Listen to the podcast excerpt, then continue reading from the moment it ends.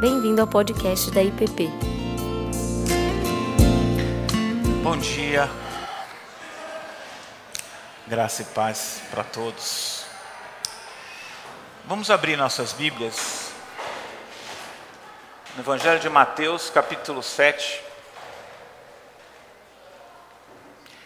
versículos de 1 a 6. Mateus 7, de 1 a 6. Eu vou ler na, na tradução que eu tenho aqui, a nova versão transformadora, alguma coisa assim. Eu gostei dessa tradução aqui. Então talvez seja diferente da revista e atualizada que a maioria tem aí. Mas deve ser pouca coisa. Diz assim: Não julguem para não serem julgados pois vocês serão julgados pelo modo como julgam os outros. O padrão de medida que adotarem será adotado para medi-los. Por que você se preocupa com o cisco no olho do seu amigo, enquanto há um tronco em seu próprio olho? Como pode dizer a seu amigo: Deixe-me ajudá-lo a tirar o cisco do, de seu olho, se não consegue ver o tronco em seu próprio olho? Hipócrita. Primeiro livre-se do tronco em seu olho, então você verá o suficiente para tirar o cisco do olho de seu amigo. Não deem o que é santo aos cães, nem joguem pérolas aos porcos, pois os porcos pisa, pisotearão as pérolas e os cães se voltarão contra vocês e o atacarão. Vamos orar. Senhor Deus, mais uma vez estamos na tua presença, diante da tua palavra. E te pedimos, Senhor, que tenha misericórdia de nós e que seja conosco, nos permitindo sondar os nossos corações enquanto ouvimos a tua palavra. Que o Senhor nos acompanhe nos nossos pensamentos, que o Senhor nos ajude a trazer a consciência aquilo que o Senhor quer nos falar e nos mostrar. Tira de nós, Senhor, uma atitude passiva, distante, distraída. Nos ajuda, Senhor, a estar atentos, a estar sedentos e a estar presentes para o que o Senhor quer nos dizer.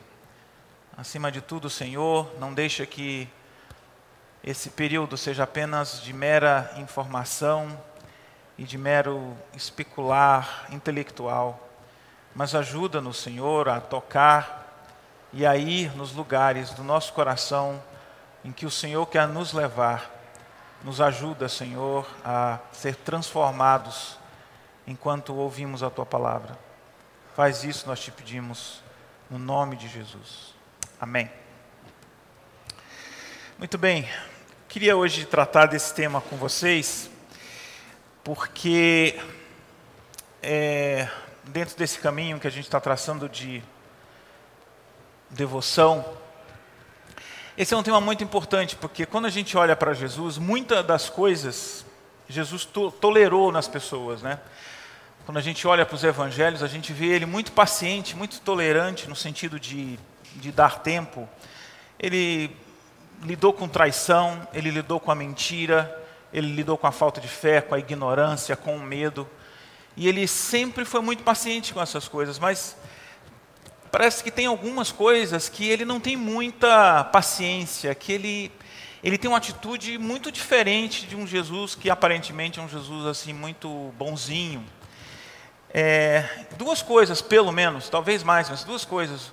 Ele é muito pouco paciente ou, ou muito veementemente contra o poder. Toda vez que é, alguém usurpa do poder contra o, o, o, ser humano, ele é muito duro.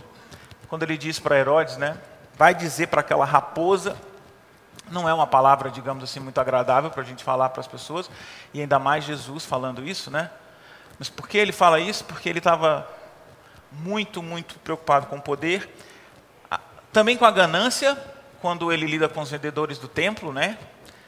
É, e a terceira coisa, que ele tem muito pouca paciência, é a hipocrisia.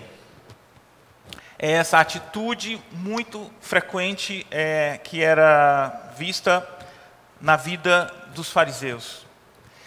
E ele, e ele não, não tem muita paciência com isso, é algo que mexe muito negativamente com Jesus. Então, se é assim, é, acho que a gente deve olhar um pouco mais atento para isso, para ver como que a gente reage a essa, a essa situação, ao que significa a hipocrisia. E, é, porque se Jesus é tão impaciente, tão duro com isso, acho que a gente deve dar um olhar mais aprofundado sobre isso. Né? E, e os fariseus eram o melhor exemplo disso. Né?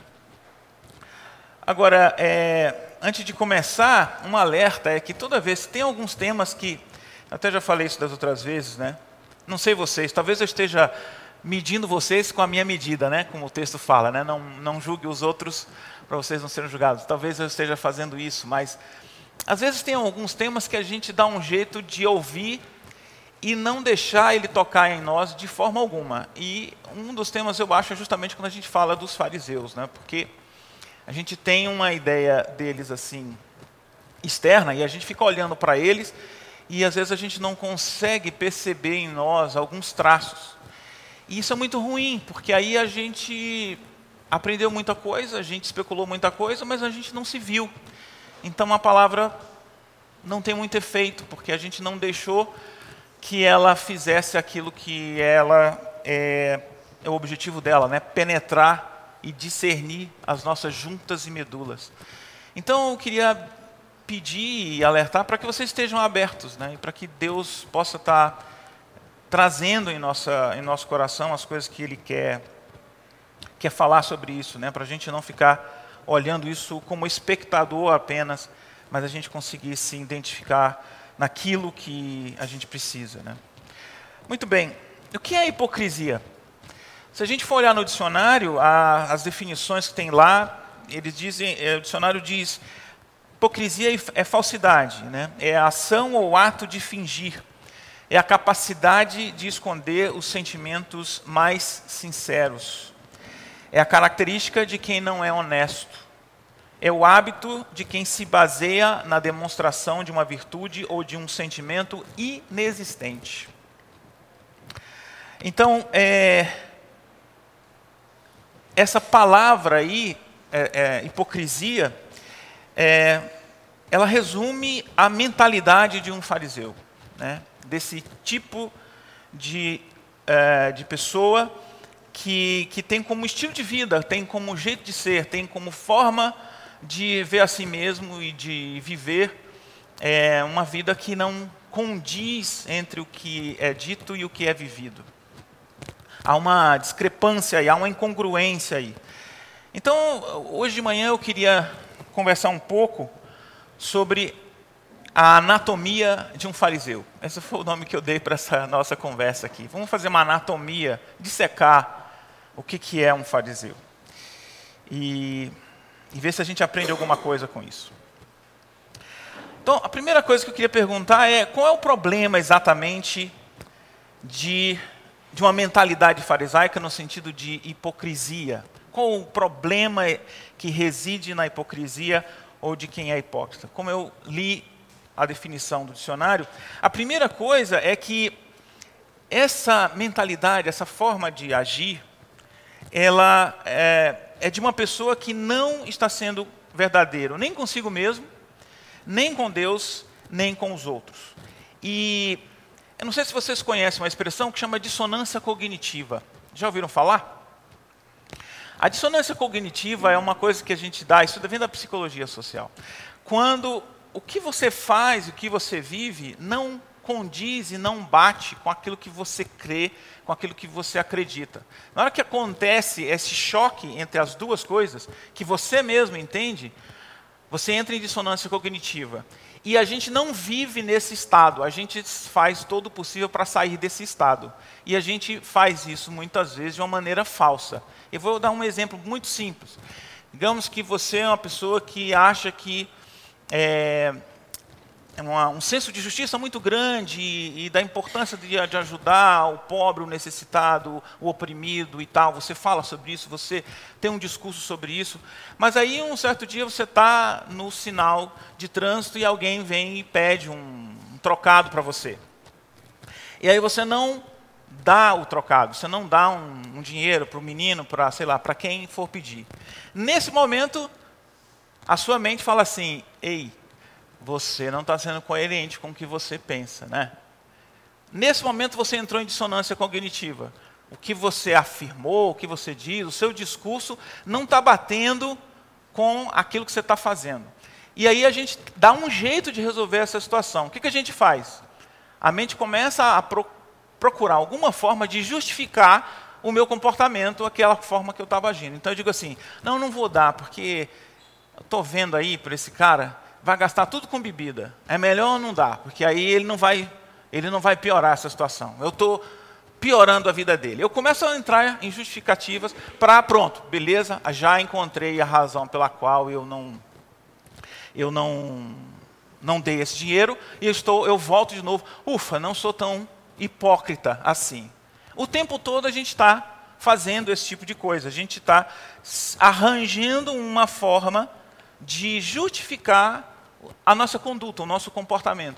E, e, e, é assim que a gente age de uma forma geral, e é assim que o fariseu age o tempo todo. Né? Ele está o tempo todo justificando o comportamento dele. Mas no fundo não é verdadeiro o que ele está vivendo, o que, que ele está dizendo, não é verdade o que, que ele está tentando passar é, para as pessoas. E por que, que é, isso acontece? Por várias maneiras.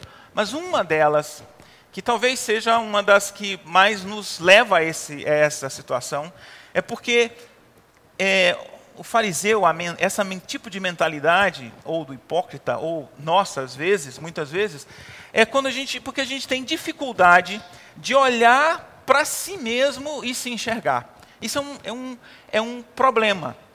É, e que Jesus resumiu naquela, naquela pergunta: como é que você quer ajudar o, o seu amigo a tirar o cisco do seu olho, do olho dele, quando você está com um tronco no seu olho.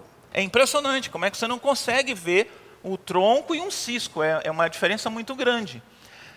Mas toda vez que a gente é, tem dificuldade de enxergar a si mesmo, é, a gente está entrando nesse processo, nessa mentalidade, nessa forma de ser, é, que vai culminar na hipocrisia, numa mentalidade farisaica. Né? Então, é, é a dificuldade de é, perceber quem realmente nós somos. Essa é, por exemplo, a atitude daqueles homens, alguns deles fariseus, que foram entregar aquela mulher adulta para Jesus, vocês lembram, né?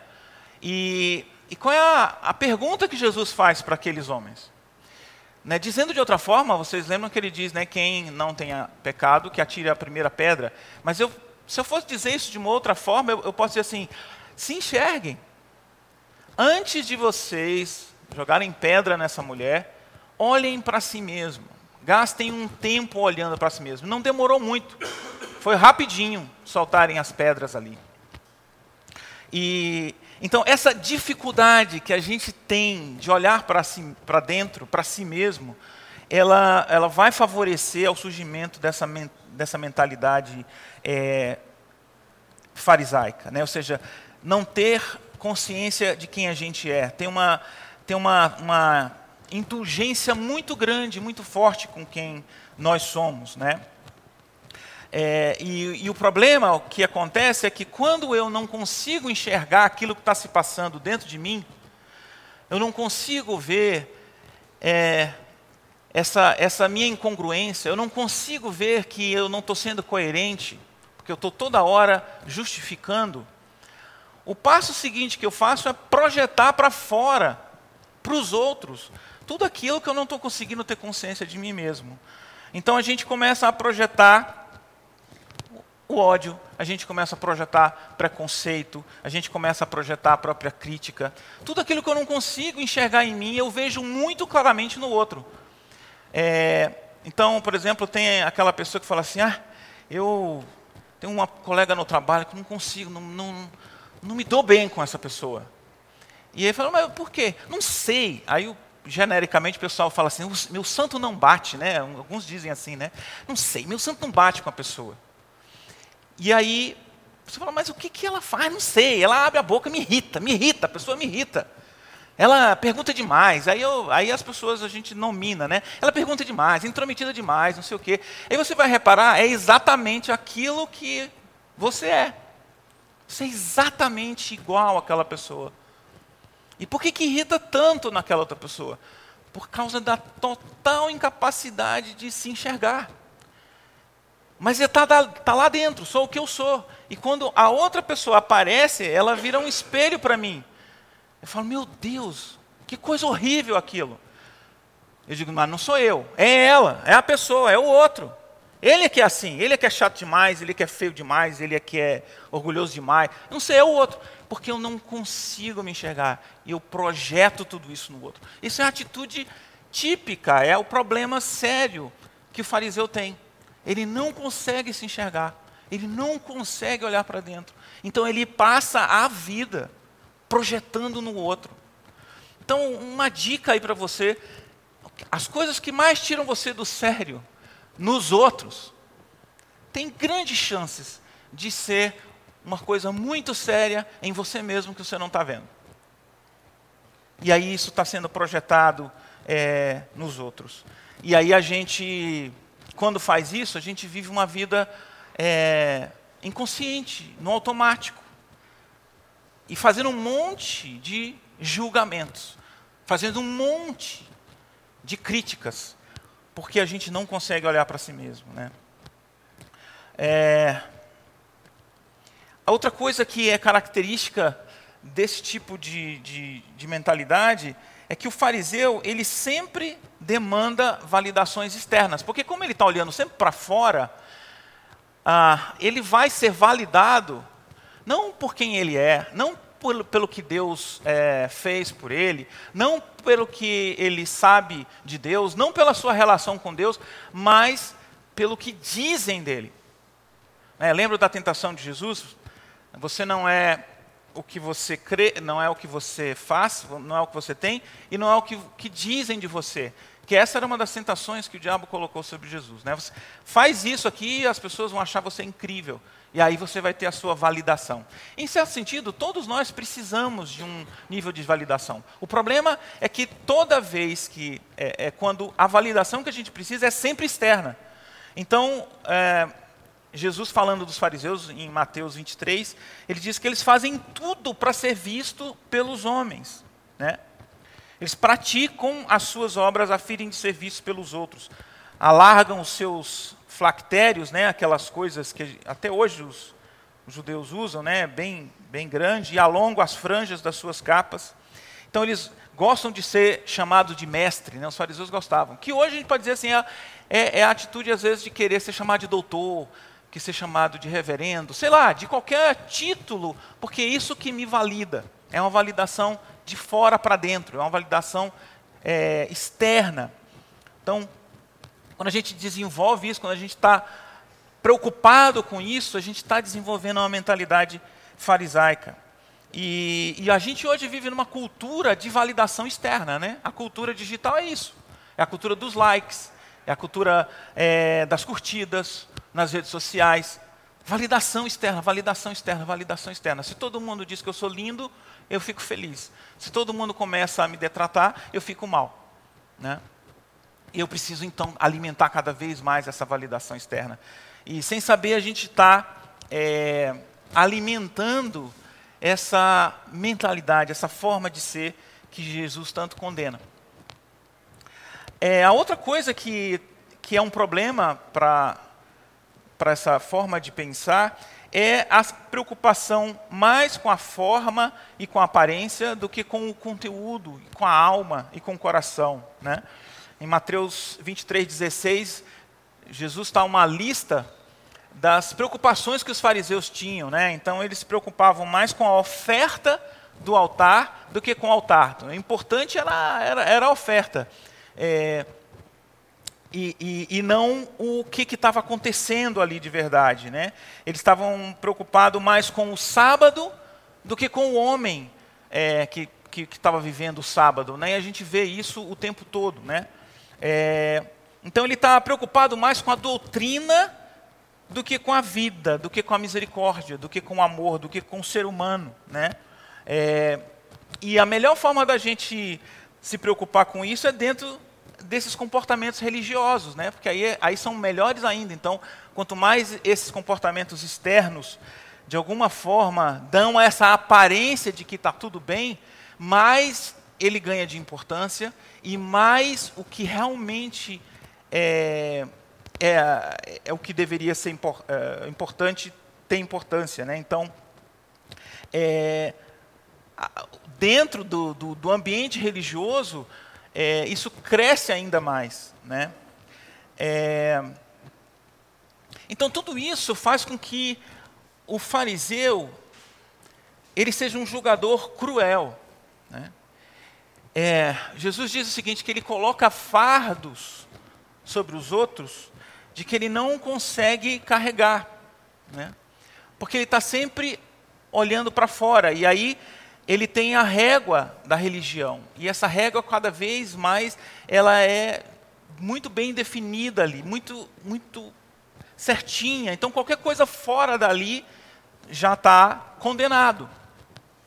Então ele coloca esses fardos, mas se olhasse para dentro, se percebesse exatamente as suas motivações, as suas intenções, ele saberia que ele também não é capaz de carregar esse fardo. Né?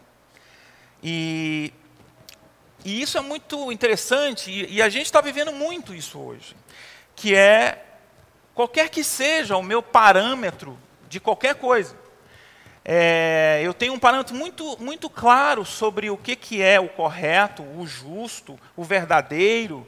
É, e essa caixinha, às vezes, ela é bem, bem pequenininha ali. E aí eu tento encaixar todo mundo nessa caixa. Não, não, não, cabe, não pode mais, não, não posso conviver com essa pessoa. Essa era a acusação muito frequente que os fariseus faziam, os fariseus faziam a Jesus. A gente vai falar mais para frente, né, quando ele entra na casa de Simão, que era um fariseu, e aquela mulher pecadora entra e chora e, e lava os pés dele com as lágrimas, e enxuga, e, enfim, tudo. E o que está se passando na cabeça de Simão é o seguinte: se ele fosse profeta, ele saberia que essa mulher, quem é essa mulher?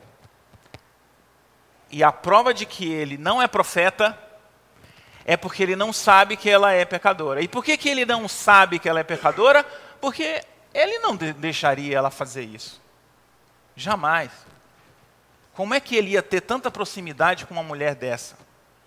Como ele não pode, porque dentro da minha régua né, de santidade, jamais esse contato aconteceria, então ele não sabe que ela não é pecadora. E se ele não sabe que ela não é pecadora, ele não é o profeta. Aliás, foi por causa disso que eu trouxe ele para jantar, para tirar essa dúvida se ele era ou não um profeta. Agora eu já sei, que ele não é mesmo. Essa, essa, essa é a cabeça do fariseu o tempo todo. O tempo todo ele está colocando uma reguinha. E, e ultimamente, por exemplo, se você colocar política nessa história, então a reguinha vai ficar tão pequenininha. Quem vota em fulano, aí eu tenho uma lista da minha reguinha aqui. Quem vota aqui é assim, assim, assim, assim. E quem vota ali é assim, assim, assim, assim, assim. Então a gente troca a realidade da convivência, porque a gente é muito mais do que as nossas opiniões políticas, pelo quadrinho farisaico da reguinha que eu coloquei todo mundo. E aí eu digo, não, se você vota nisso, você é isso, isso, isso, isso, eu não consigo conviver, eu não posso conversar com você, eu não quero saber. Então eu excluo. Isso é um julgamento cruel, muitas vezes, né? E cada um deve ter as histórias para contar sobre isso, até na própria família, né? É, pessoas que não pararam de se falar, porque é, é tudo externo, é tudo, é tudo aqui na cabeça. Porque a gente não é só uma coisa, né? a gente é, é um ser muito mais complexo. Mas, é, como toda, toda medida é através de padrões externos, tudo que é interno, tudo que é motivação, tudo que é intenção, é, fica fora disso, nessa mentalidade, então a gente se torna um julgador cruel. É... Como é que nasce um fariseu? Porque a gente não nasce assim, né? A gente não nasce tão julgador assim, né? Bom, também isso é um assunto que daria outra aula aqui que eu não vou, obviamente, é, esgotar. Mas eu queria levantar algumas coisas. A raiz desse tipo de comportamento, a raiz desse tipo de, de, de, de forma de pensar, tem a ver com, ao, em algum momento ou ao longo da vida, de um processo de rigidez, de inflexibilidade. Primeiro para consigo mesmo. Já já a gente fala mais sobre isso. Depois com a vida, depois com as pessoas. Né? É, muitas vezes nasce de uma falta de validação que a gente teve ao longo da vida e que a gente precisa o tempo todo estar sendo validado. Né? Mas isso nasce é, de um, um, uma cultura, às vezes, em casa, às vezes por, sei lá, por várias razões, não vamos entrar aqui, de um perfeccionismo. Que muita gente acha que é uma virtude. O perfeccionismo virou uma virtude, né? Você vai na entrevista do, do trabalho e a pessoa fala, fale um defeito. Ah, eu tenho um péssimo defeito. Eu, eu nunca sei sair cedo do trabalho, às vezes trabalho até muito tarde, é um defeito que eu tenho. Né? Gosto muito de trabalhar, trabalho demais. Né? Virou é um defeito maravilhoso, a pessoa acha, né?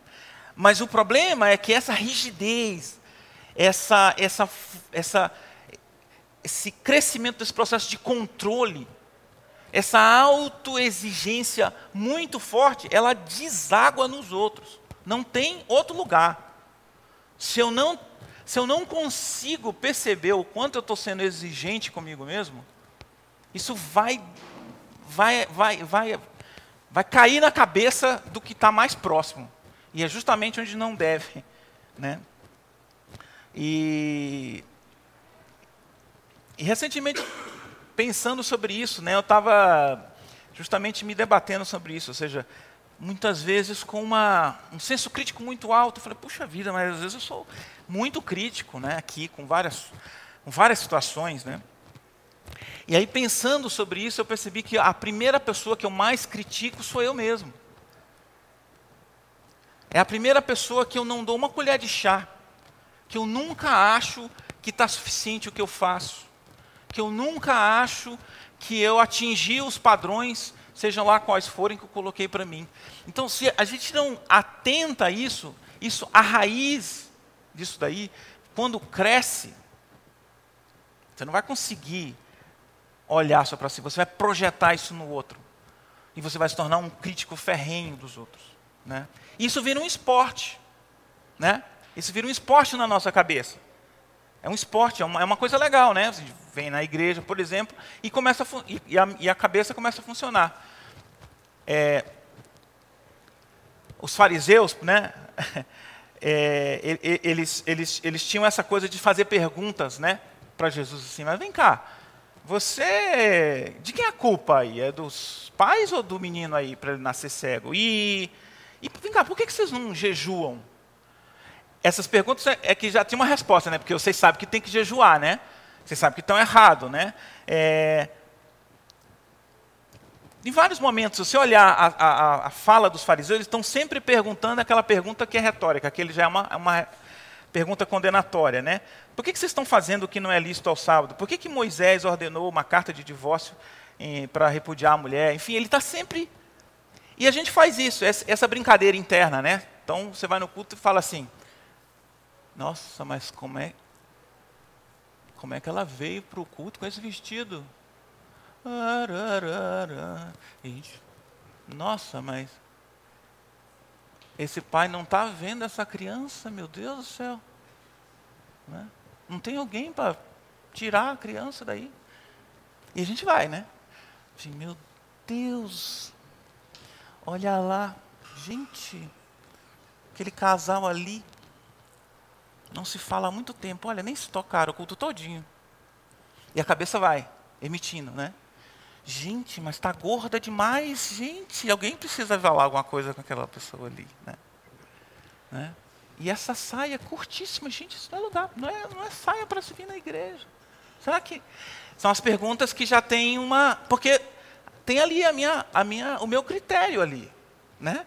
E eu me divirto com isso, porque obviamente eu tenho o melhor critério, a minha régua é a melhor, e obviamente que ninguém vai caber nessa régua, né? Isso é hora de entrar, meu Deus. Então, enfim, até se entrou agora. É, então, é, é, nasce daí. Isso, esse, essas coisinhas que parecem bobas, gente, elas alimentam a mente da gente. Alimentam a gente. E vão. E a gente vai. E, e, e tem uma certa recompensa, porque toda vez que alguém está pior do que eu, eu me sinto melhor, né? É tão bom, né? Eu, eu moro numa casa e eu estou feliz com aquela casa. E aí alguém constrói uma casa de dois andares do meu lado. De repente a minha vida ficou péssima, de uma hora para outra. Né? Eu virei uma pessoa muito infeliz, miserável, porque eu não tenho aquela casa de dois andares. Né? Se eu fico com a casa melhor, o outro a casa está ruim, aí está tudo certo. Né? Mas a gente vai alimentando isso. Né? É... Então, o, o, fariseu nasce desse, desse, tipo de coisa, né? É, dessa cultura de, da culpa, né? de alimentar a culpa. E a gente tem um problema sério com a culpa, porque é, a culpa, para mim, o sentimento de culpa é como se fosse uma febre. O que, que você faz quando, quando, você sente febre? O que, que é a febre? Ela indica que tem alguma coisa errada, não é isso? Está com 38 graus de febre, 39 graus, alguma coisa está errada. Se você não sabe o que é, tá? Se, se de repente você acordou com febre, né? É, é uma inflamação, é uma infecção, é alguma coisa. Mas o problema é a febre? Não, né? O problema está é, em outro lugar. Então, quando a gente se sente culpado, o problema está em outro lugar, mas a, a culpa é o alerta. Tem gente que gosta de se sentir culpado e viver a culpa e acha que é bom me senti, ai, a pregação hoje foi, ai, pastor, Deus foi na testa. Ai, eu sou miserável mesmo. E acha que viver essa coisa assim é a solução. Não, não, isso não, é, não tem nada de. Isso é mentalidade farisaica. Porque a culpa é um alerta para você cuidar da coisa que está realmente prejudicando. Quando a culpa é colocada é, por Deus, é para você sair dessa situação, é para você se levantar, é para você fazer uma mudança, é para você se mexer. Não é para que ele te, é, sei lá, faça você sofrer com o sentimento. E quanto mais tempo você ficar nesse sentimento, mais maravilhoso você é. Mas essa é a mentalidade é, farisaica, de, de viver nessa cultura é, da, da, da culpa, né? E Paulo fala sobre isso, né? É, quando ele diz lá em Colossenses, né? Ele diz para você, olha, tem gente que fica dizendo, não mexa nisso, não prove aquilo, não toque naquilo lá. Essas regras não passam de ensinamentos humanos sobre as coisas que se deterioram com o uso. Pode até parecer sábias, pois exigem devoção, abnegação e rigorosa disciplina física, mas em nada contribuem para vencer os desejos da natureza pecaminosa. Não tem valor né, contra a sensualidade como tem numa tradução, né? Então, a espiritualidade verdadeira, ela sabe que a doença é algo mais profundo e não essas coisas comportamentais externas que estão aparecendo aí. Isso é só sintoma de alguma coisa mais séria, de uma doença mais, mais é, enfim, mais profunda, né? Então, como é que é a mente de um fariseu? Como é que essa mente se estrutura, né? Então, como eu já falei, é, ele prioritariamente é uma mente julgadora. O tempo todo a gente está medindo, ou essa mente está medindo as pessoas por essa régua, em todos os aspectos, em todos os momentos. Né? É uma mente com pouca capacidade de autoanálise. Muito fraca a autoanálise. Muito rápida a autorreflexão. E quanto menos eh, espaço eu dou para essa autoanálise, mais sobra tempo para essa mente julgadora. E aí eu já falei para vocês da, do, do, do, Simão, é, o fariseu, e a mulher é, pecadora que Jesus, que Jesus encontra na casa dele. Né? Ele estava tão preocupado com a, julgar a Jesus também como não um, um falso profeta, né? E, e, aquela mulher, aquilo tudo que ela estava fazendo em público e tudo, que é Jesus que vem e traz a consciência as coisas que ele não estava vendo. Fala assim, Simão, eu entrei na sua casa, você não me deu água para lavar os pés. Você não me deu beijo. E essa mulher não para de me beijar. Você, você não fez nada. Você não, você não, eu fui convidado à sua casa, você não foi um anfitrião como você deveria ser. E aí ele conta né, aquela parábola né, que tinha uma pessoa que devia muito, uma que devia pouco, e aí o Senhor perdoa os dois, né? E aí ele fala: quem você acha que o servo vai. quem vai amar mais o seu, o seu Senhor? E aí ele tem que concordar que foi aquele que foi perdoado por mais, né?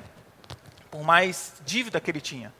E aí ele, ele conta isso e fala assim: então, o que está acontecendo aqui, Simão? Você não tem noção da dívida que você tem. Você não tem noção da sua, da sua mente, dessa sua mente julgadora. Você não se vê assim. E é por isso que você não se vê assim, você não é capaz de um gesto, de nem me dar um beijo, nem me dar um, um pouco de água. Essa mulher achou graça. E ela faz isso porque ela percebeu o tanto de perdão que ela recebeu. Então, o amor que ela está transbordando aqui é consequência disso. Não, mas é, enfim, ele, ele não conseguia se enxergar, ele não conseguia se ver. Né? Então, essa, essa é, a, é, a, é a forma que, ele, é, que, que, a mente de um, de um fariseu funciona. Né? Então, é, uma outra coisa que, que eu já falei e repito, é que a mente do, do fariseu, às vezes, é uma mente de uma autocobrança muito grande. Né? Quanto mais nós somos exigentes conosco mesmos, mais seremos com os outros. Né? E, e uma outra coisa, uma outra característica aí, que não é só da mente né, do fariseu, né, é de que, que um, um fariseu se alimenta para continuar sendo fariseu? Ele precisa de um grupo. É, sozinho ele não tem com quem contar. E a gente, nessa hora, né, fofoca e falar mal dos outros é bom em grupo, não é não? Sozinho não tem graça.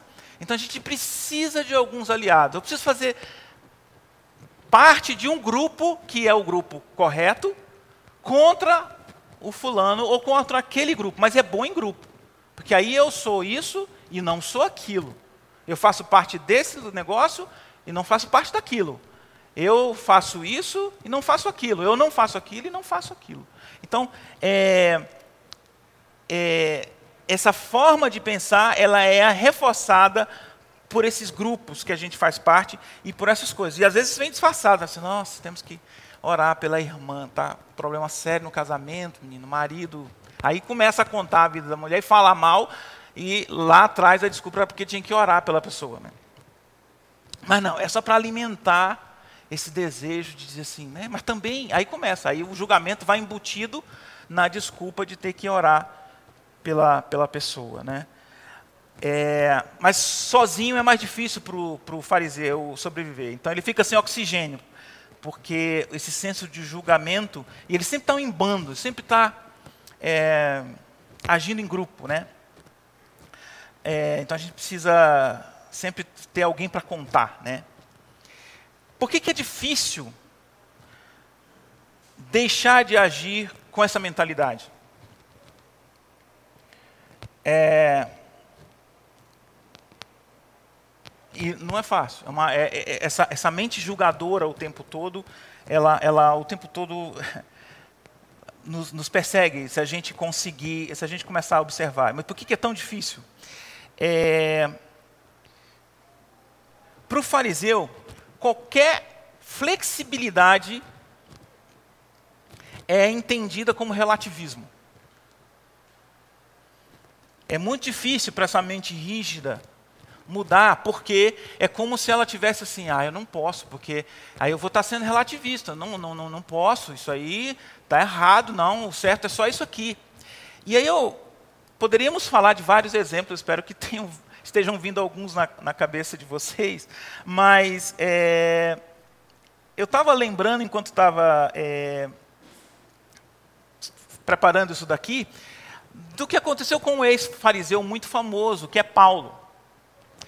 E vocês provavelmente já leram Gálatas, e vocês sabem o quanto que, que, que Paulo bateu é, na igreja lá em Gálatas, porque muitos ali estavam achando que para ser é, espirituais ou fiéis a Deus, eles tinham que se, se circuncidar, não é isso? Então ele, ele chega e diz assim: olha, se vier um anjo aqui dizendo que vocês têm que fazer isso, vocês amaldiçoem esse anjo, porque ele está falando bobagem e vocês estão voltando ao tempo que vocês eram escravos da lei. Não façam isso, vocês são livres agora, em Cristo.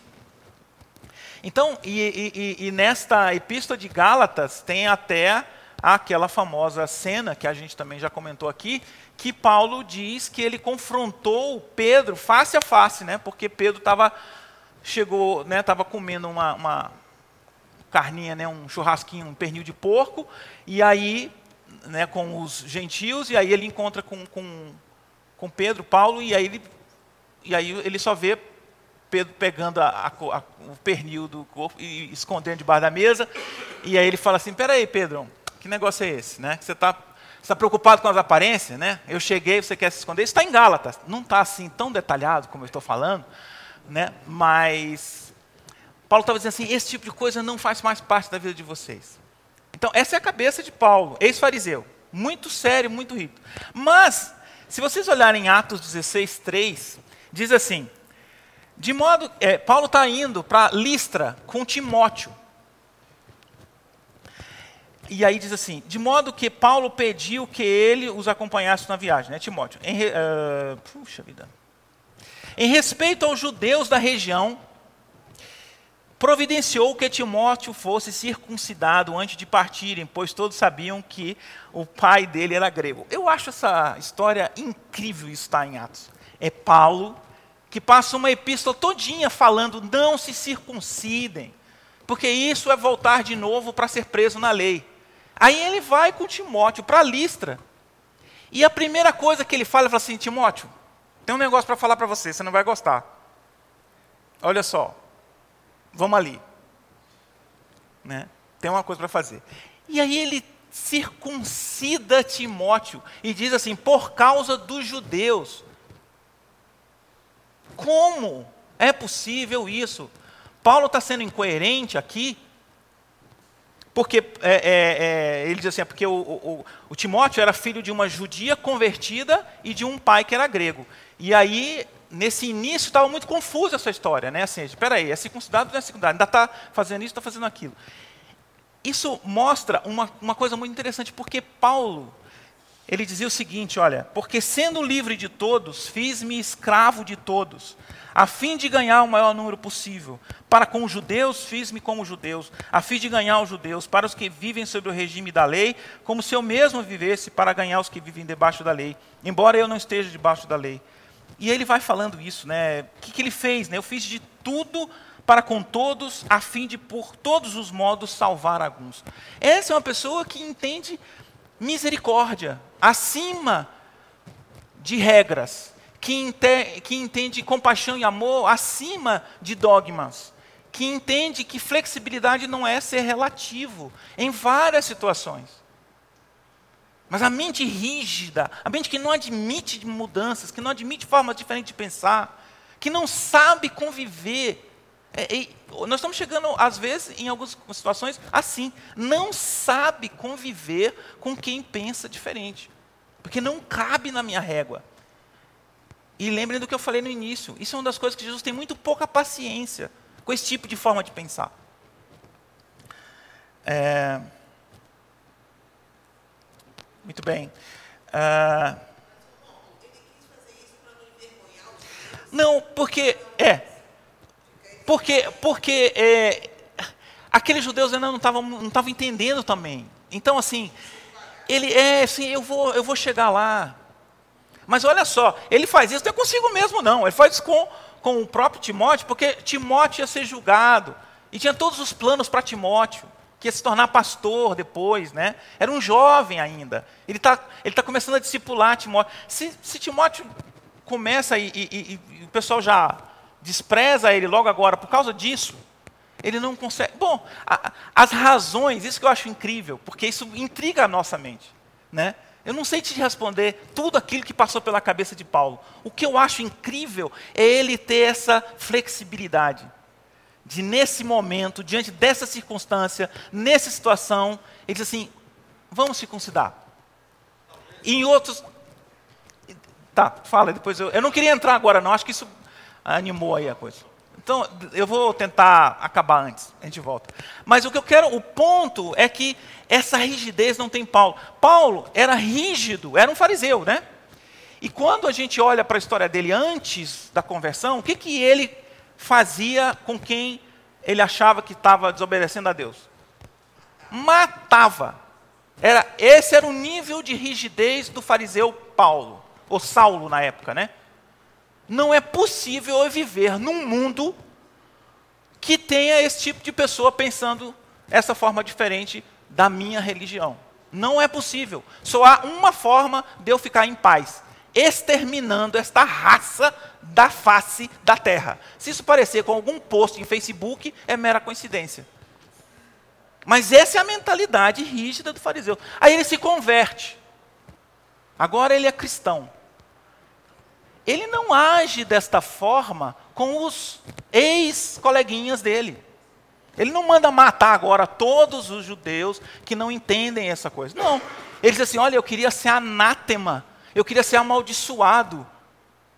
Se isso fizesse vocês entenderem o que eu entendi. Essa é uma outra, é uma outra forma de pensar. Né? Ah. Como é que eu faço, gente, para desenvolver, e aí eu tento caminhar para o final. Como é que eu faço para desenvolver uma mentalidade que é diferente dessa que eu estou descrevendo aqui? Para a gente sair disso, sair dessa armadilha. Primeiro começa com uma aceitação de você mesmo. Isso é mais sério do que você possa imaginar. Parece, e pode soar para alguns, que eu estou falando, desculpe, para você ser egoísta, para você pensar em si mesmo. Se você está entendendo isso, você está entendendo errado. Não tem tempo de detalhar isso muito. Mas você precisa ter muito seriamente uma capacidade de aceitar quem você é, a sua história, as suas dúvidas, as suas dores. Porque essa aceitação não depende de você, ela vem de Deus. Você aceita não é porque você é assim o assado, devia ser assim, devia assado. Você é aceito porque Deus te ama incondicionalmente. E essa chave tem que virar na sua cabeça, na sua experiência, não é na cabeça meramente intelectual, aqui de manhã só, que você vai entender intelectualmente, não. Se, isso, se, se Deus tocou em você em alguma coisa, vá mais a fundo nisso. Porque senão você vai despejar essa falta, essa dificuldade que você tem de se enxergar nos outros e, e vai acertar quem está mais próximo. É... A segunda coisa é um compromisso de se tornar vulnerável, que isso é uma coisa horrível para um fariseu.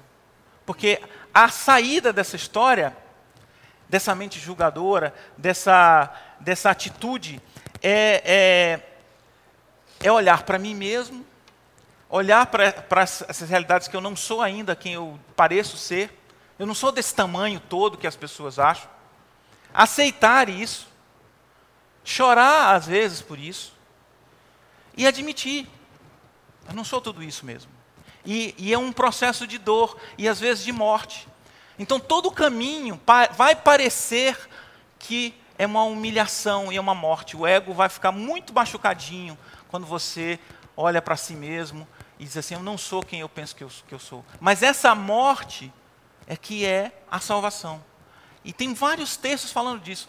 Talvez eu fale um dia só sobre isso. Mas é quando Jesus fala assim: se a semente não morrer e cair no solo, ela não germina. Se você não tomar a sua cruz e negar-se a si mesmo, você não, não pode ser meu discípulo. Quem não perder a sua vida, não vai achar.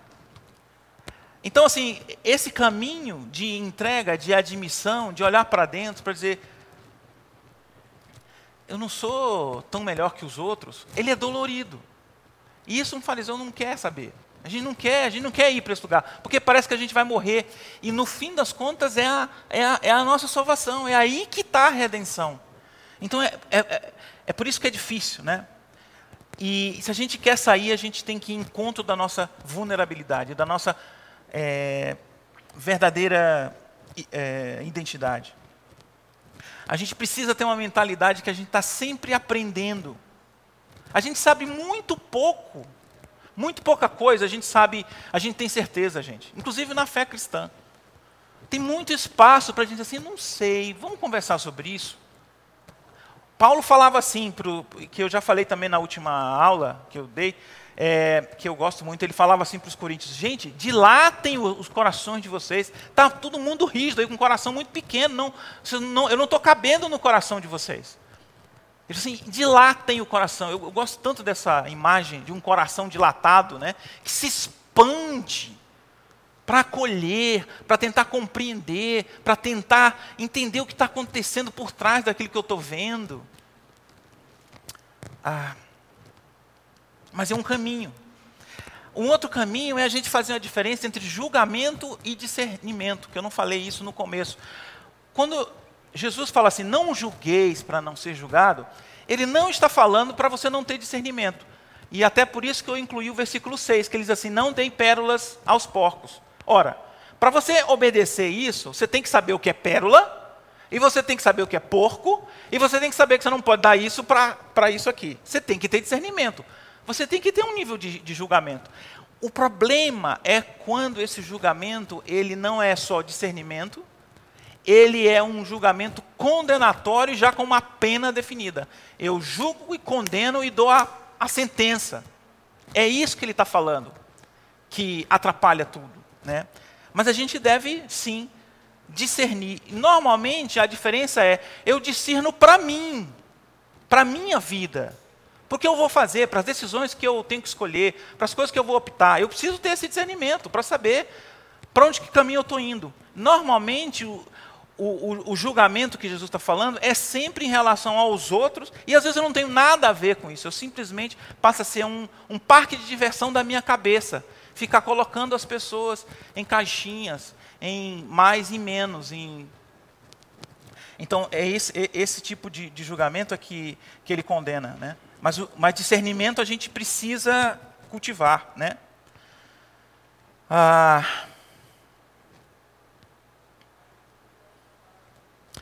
e por fim, eu acho que é um caminho completamente diferente da gente, ao invés de encher a mente com isso, é, com esse tipo de, de mentalidade, né? É a gente fazer o que Jesus fazia muito frequentemente, que é a empatia e a compaixão. E aí, Jesus, quando olhava para as multidões, né, o texto de, dos evangelhos diz assim, que ele ao ver as multidões, Jesus se compadeceu delas porque estavam aflitas e exaustas, como ovelhas que não têm pastor. E aqui tem um passo a passo para você, para a gente. Tem uma receitinha de bolo aqui. Então, primeiro diz assim: ao ver as multidões, ele ia para além do que de um, um, um monte de gente junta.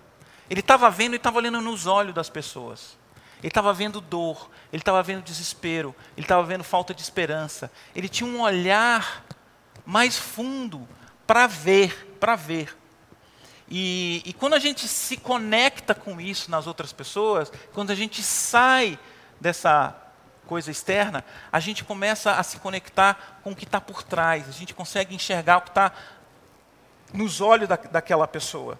E aí a gente vai ter um outro tipo de reação, não, não de julgadora, porque ele diz, quando ele viu, ele, ele, ele entendeu o que estava acontecendo ali, a segunda coisa é, Jesus se compadeceu. Então quando você vê e, e percebe o que está se passando na vida da, daquela pessoa, você começa a se colocar no lugar dela, você desenvolve empatia e depois você vai um passo a mais e você sente a dor dela, a compaixão dela. E aí, o terceiro passo é entrar em ação. É, porque, porque elas estavam aflitas e exaustas, então ele entendeu isso, ele sentiu aquela aflição, ele se colocou no lugar delas, ele não tratou a, a, aquela multidão apenas como números, e então ele age e aí, no, no, toda vez que aparece essa expressão se compadeceu, e Jesus se compadecendo, e Jesus se compadeceu dele, aí você tem vários tipos de ação. É, ele ora, muitas vezes ele diz para orar, ele fala assim, orem para que é, o Senhor da Seara mande trabalhar, mande é, trabalhadores né, na seara, então oração. Ele, ele é, outro texto diz assim, passando a ensinar, ele ensina para as pessoas, ele fala da, da, da nova do Evangelho, ele cura muita gente quando ele se compadece, e ele dá de comer naquelas multidões no deserto, que ele se compadecendo, que elas estavam, né, passou a ensinar, e aí ele faz a multiplicação dos pães. Então, ora, ensina, cura e dá de comer. Então, tem um, tem um caminho aí. Que, e quando a gente se envolve a fazer isso, começa a é, exercitar esse tipo de coisa, até um olhar mais atento para o que está se passando na vida da outra pessoa, a gente está num outro caminho, que não é mais para colocar as pessoas dentro das caixinhas, mas é de, é de ir ao encontro de que realmente, de que realmente são as pessoas, do que realmente está acontecendo na vida dela. E é isso que a gente quer que as pessoas façam, fa, fa, façam com a gente, não é isso? Eu sempre digo que uma forma de você ter uma, uma dica é, é quando você, às vezes até aqui, né, na, na, na, nesse momento que a gente se encontra e acaba o culto, a escola dominical, aí vai lá para baixo, aí tudo bem. Aí a pessoa fala assim, mais ou menos. É a dica. É a dica que você precisa. Porque ela não, não quer dizer que está bem, porque não está bem mesmo, mas também não dá tempo de dizer aqui embaixo que está uma droga, né? Então a gente fala mais ou menos. Ela está abrindo uma brecha para você.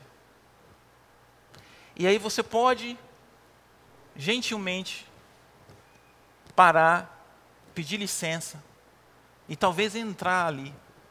E talvez ficar com ela ali naquele lugar. E talvez entender o que está acontecendo. Mas é a dica, não vai ter outra. É ali o momento em que você pode parar. Jesus estava olhando para a multidão, mas você tem uma pessoa na sua frente. Às vezes é no trabalho. Esse mais ou menos aparece no trabalho. Tem alguém ali que está precisando que você desenvolva uma outra tipo de atitude, que é oposto da mentalidade farisaica. É... Bom, eu vou parar por aqui é... e vou abrir então agora para perguntas, comentários, dúvidas e o que quiser. Tem um microfone aqui, se alguém quiser falar, pede o um microfone.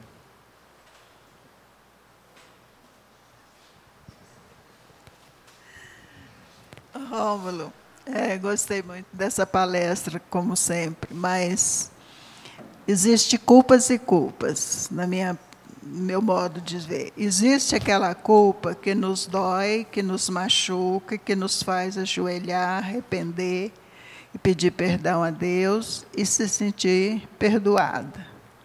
Mas existe aquela culpa que Satanás joga na cabeça da gente e muitas vezes nós somos derrotados por ela. Às vezes eu não sei distinguir uma da outra. E aí? Tá. É, eu, eu acho bom você ter colocado isso. Porque, como eu falei, é, por exemplo, às vezes a gente ouve e nunca mais ouvi isso, mas eu já falei isso muito muito tempo que fala assim, não, eu vou ficar aqui quietinho, porque a minha. O que eu fiz, ah, se você soubesse. Não tem jeito, meu caso é insolúvel. Eu, foi demais, isso foi demais, você não tem noção. Esse discurso, ele parece muito santo, muito. Mas o problema é que está é assim: você está me dizendo então que nem Jesus, derramando o sangue dele na cruz, conseguiu pagar esse essa sua dívida aí, essa dívida sua é maior do que o sacrifício de Jesus. É isso que você está dizendo. E por isso você prefere ficar com ela. Então, é, acho que como você mesmo disse, essa, essa não é uma coisa de Deus. Deus não tem prazer nenhum em nos manter nesse estado de culpa constante, retendo um perdão. Pelo contrário, o que ele fez foi justamente dá todos os recursos, todas as possibilidades, não poupou nem o seu próprio filho, quando éramos ainda inimigos. Então, é, esse estado permanente de culpa é uma, para mim, é uma certeza de que alguma coisa não está não tá bem, não está saudável. Isso, isso não vem de Deus. Essa voz não vem de Deus. Ou vem do diabo, ou vem de algumas questões minhas que eu preciso olhar mais profundamente. Do que, de onde que vem essa cobrança, essa, essa, essa coisa que eu não quero largar de mim mesmo? É, assim, é, deixa eu contar uma coisa para vocês que não é bem culpa, mas um pouco sobre como essa mentalidade às vezes a gente fica vivendo ela há muito tempo, né? Eu sempre fui, eu cresci ouvindo que eu era um menino inteligente. E, e, tinha umas historinhas. Tem uma história, e é verdadeira, mas isso era alimentado, porque assim, não, você é muito inteligente, você não fez o primeiro ano do ensino primário, né? Agora não sei, é ensino, como é que é? Fundamental, básico. É primeiro ano, depois do jardim de infância lá. E eu realmente não fiz. Eu não sei porquê. A história que é porque acho que minha mãe era professora e quando eu cheguei, eu mudei de cidade, fui para outra cidade. Quando eu cheguei lá, eu já sabia ler. E aí a, era um colégio de freiras. As freiras falaram assim: olha, ele está muito adiantado. Me botaram umas notas. Eu fui para o segundo ano. Enfim. Mas eu não lembro absolutamente nada disso. Só sei da história. Mas assim, ah, então eu sou inteligente. E aí eu fui ouvindo isso. Eu sou inteligente, inteligente, inteligente, inteligente. Isso virou um peso para mim porque virou aquilo que eu sou. E quando você tem uma mentalidade assim, eu não quero perder isso por nada. Então, qual o problema disso? Eu não me coloco em nenhuma situação que possa perder o meu status de ser inteligente. Então, se está complicado demais, fala, não, é melhor não ir. Se está complicado demais, não, amanhã eu faço. Aí você tem problema com procrastinação, você tem problema com adiamento das coisas, você tem problema às vezes de não, de não querer desafios maiores. Né? Isso já foi estudado, tem, tem várias coisas aí. Bom, e, e tem esse problema de você, assim, eu preciso preservar essa identidade. Então, assim, isso aqui é de um cara inteligente ou de não é um cara inteligente? Não, não é. Vão me descobrir a qualquer momento. Então, eu nunca estou satisfeito, nunca estou satisfeito, nunca estou satisfeito. Claro que eu estou contando processo que, ao longo da vida, muita coisa já mudou, mas é, isso vai acontecendo. E aí, você transfere isso para os outros. Onde que eu quero chegar? Uma das coisas que mais me ajudou foi pegar e selecionar os textos bíblicos onde Deus me aceita exatamente como eu sou. Vários, eu fiz uma coleção deles para ficar lendo eles. Então, sabe assim, quando Paulo diz assim: nada vai me separar do amor de Deus nem a morte, nem a vida, nem o passado, nem o futuro, nem potestades, nada nos separará do amor de Deus. Nada. Mas isso, nada. Mas aquilo que eu fiz, nada. Porque esse amor de Deus não, não depende do que você faz, é Ele que oferece gratuitamente. Né? É por isso que o tema da minha primeira aula foi: Você é meu filho amado, em quem eu tenho todo prazer. Esse é o meu tema, porque eu, é assim que eu me sinto hoje. Eu sou um filho amado. E não tem nada a ver com a minha performance. Tem a ver com a minha performance aquela outra mentalidade que eu tinha que preservar. Mas diante de Deus, não. Então, assim, é, é um caminho para experimentar o amor incondicional de Deus. E, e, e, se rechear, assim, uma coisa que, que é muito legal de fazer é naqueles textos em que é, Deus fala, fala de Israel, né? E, e ele diz assim, Efraim, né? Eu te busquei com laços. É muito bom você pegar esses textos, isso qualquer pessoa, independente de qualquer coisa, tira Efraim e coloca o seu nome e escreve de novo aquele texto para você. Olha, porque aí não é pensamento positivo, não é sugestão, é verdade. E quando você sabe que você está diante de Deus e que é assim mesmo, que Ele estava buscando o povo o tempo todo, mesmo no exílio, dizendo: voltem para mim, eu amo vocês, eu vou curar suas feridas, eu vou fazer vocês terem o coração que vocês precisam ter diante de mim, eu vou fazer isso, eu vou trocar o coração de vocês de pedra por um coração de carne para vocês serem o meu povo e eu ser o seu Deus. É uma ação, é uma ação muito grande de Deus mesmo. Se a gente tem o que, o que nos cabe fazer é um processo, por isso que eu falei que é difícil, que parece ser a morte, é, é de se entregar a isso. É de, é de deixar que Deus cuide da gente, nos coloque no colo e não querer o tempo todo sair querendo pagar isso. E Bom, às vezes a gente precisa conversar com outras pessoas sobre isso, né? Às vezes a gente precisa entender a origem disso, né? É, enfim, é, por exemplo, quando eu comecei a pensar em mim, eu, eu, já tem alguns anos isso, mas eu comecei pensando o seguinte: eu tenho um problema com, erra, com errar, eu tenho medo de errar. E aí eu falei, bom, então eu tenho medo de errar, isso é um problema para mim e tal. Por quê? Porque eu, se eu errar, eu vou fracassar. Então eu tenho medo do fracasso. Aí eu dei mais um passo. Isso ao longo de anos, tá? Mas, mas por que, que eu tenho medo? Por que é tão ruim fracassar? Porque quando você fracassa, isso na minha cabeça. Quando você fracassa, as pessoas não gostam de você. Você é um fracassado.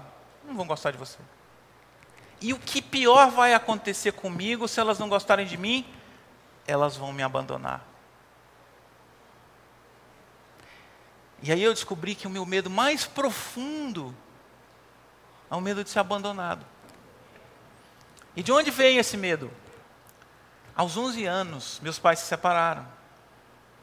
E, e, a, e meu pai era a pessoa mais próxima que eu tinha. E ele chegou para mim e disse: então, né? Não deu certo com sua mãe. Eu falei: peraí, não estava no script isso. Não me contaram isso. Não, não, era, não era assim. Então, eu obviamente que não tinha condições de lidar com o que estava acontecendo, né? E, e, não tinha raiva nem ódio, não tinha uma má relação nem com ninguém, com nem outro. Mas eu fui, fui abandonado. Não foi intenção dele, não, não era por causa de mim, mas fui. Aconteceu.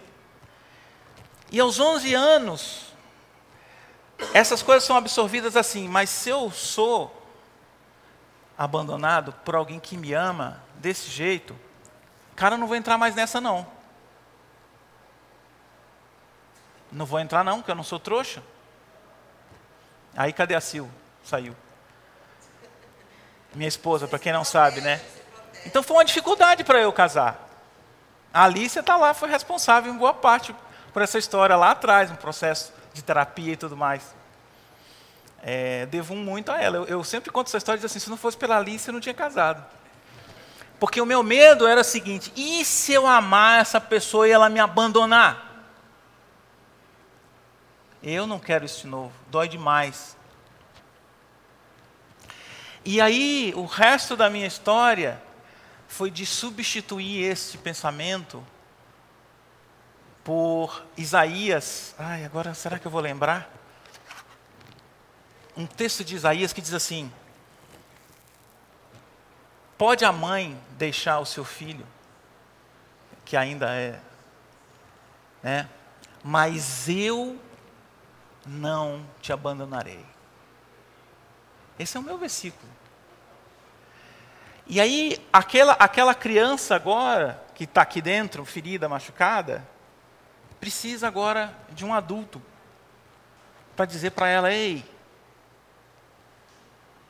você não vai ser mais abandonado nem quando você fracassar. E se todo mundo te abandonar, você ainda assim não será abandonado, porque você é o filho amado em que Deus tem todo o seu prazer. E aí eu estou livre, eu estou liberado não para julgar os outros. Eu estou livre para viver e para poder amar. Porque esse, essa, essa ferida foi tratada, ou está sendo tratada para sempre. Né? A cura completa só vai vir quando Jesus voltar. Então cada um tem um processo. Esse foi o meu, está sendo o meu.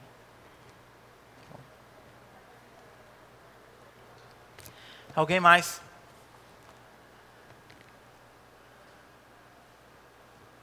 Lícia.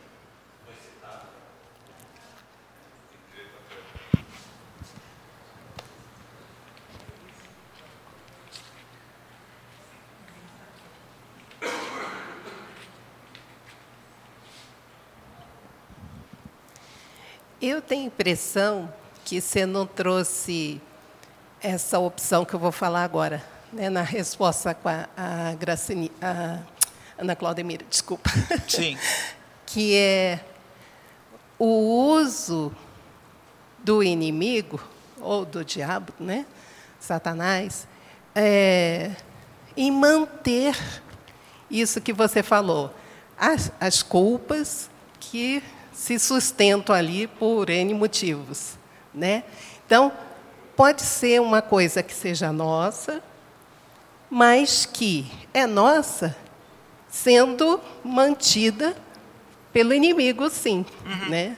Eu tenho a impressão que você não trouxe essa opção. Não, trouxe? eu não trouxe, porque ela mesma falou assim, é, me parece que Satanás uhum. é, é, às vezes nos, nos, faz ficar assim. E na verdade, assim, é, eu concordo, concordo com uhum. você também. É porque às vezes a gente fica justamente nessa posição de responsabilizar o outro, né? É. Isso é coisa do inimigo. É, mas pode ser do inimigo usando, aliás, pode ser não, né? É. é. aliás, mantida é, por ele, né, né? Lícia? O, o, a característica principal do diabo na Bíblia é o quê? O, ele é o acusador. Né? Essa, esse adjetivo é dado pela própria Bíblia, né? É o que ele sabe fazer e o que ele faz com. Ed, tem uma pessoa aqui. Não?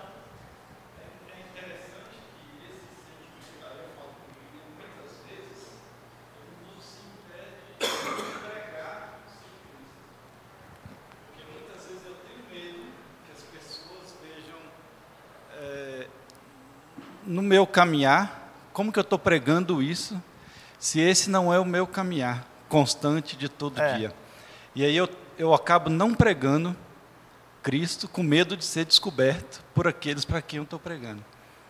Porque eu não quero, não quero ser descoberto, não quero. Me atrapalha. Essa validação que eu preciso do outro, eu vou perder. Aham. Aí eu vou perder. Isso me impede, muitas vezes, de pregar sobre Cristo. É interessante, né? Que a gente... Verdade.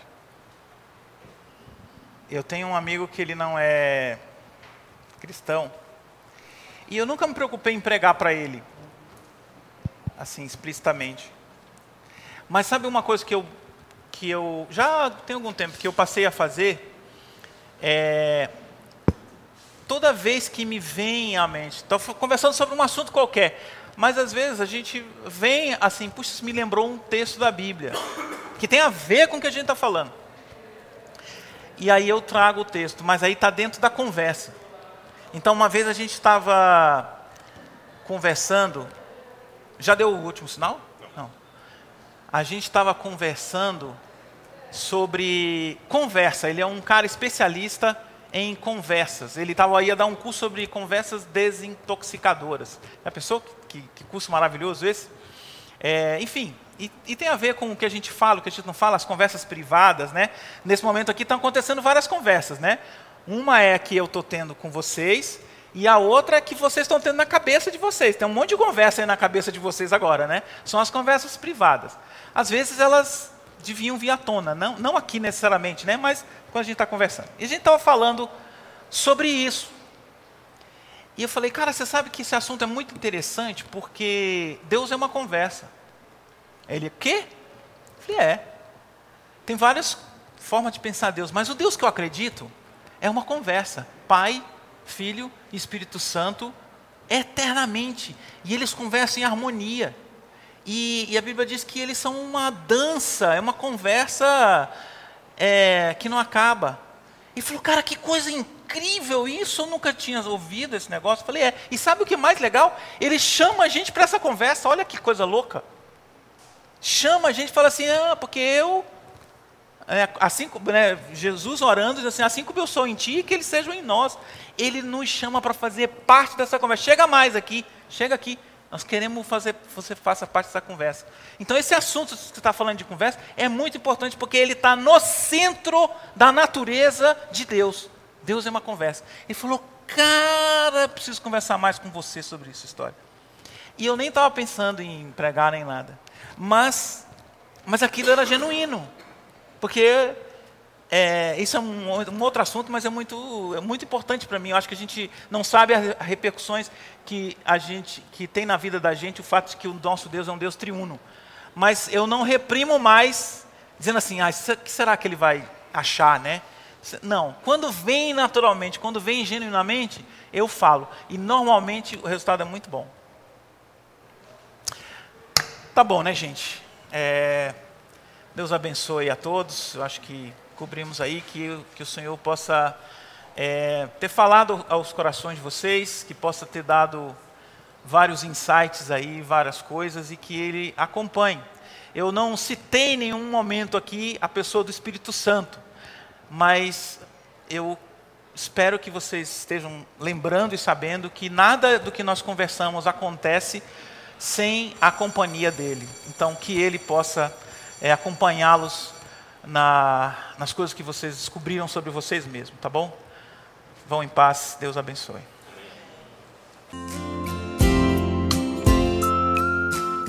Você acabou de ouvir o podcast da IPP. Para saber mais, acesse nossa página em www.ippdf.com.br.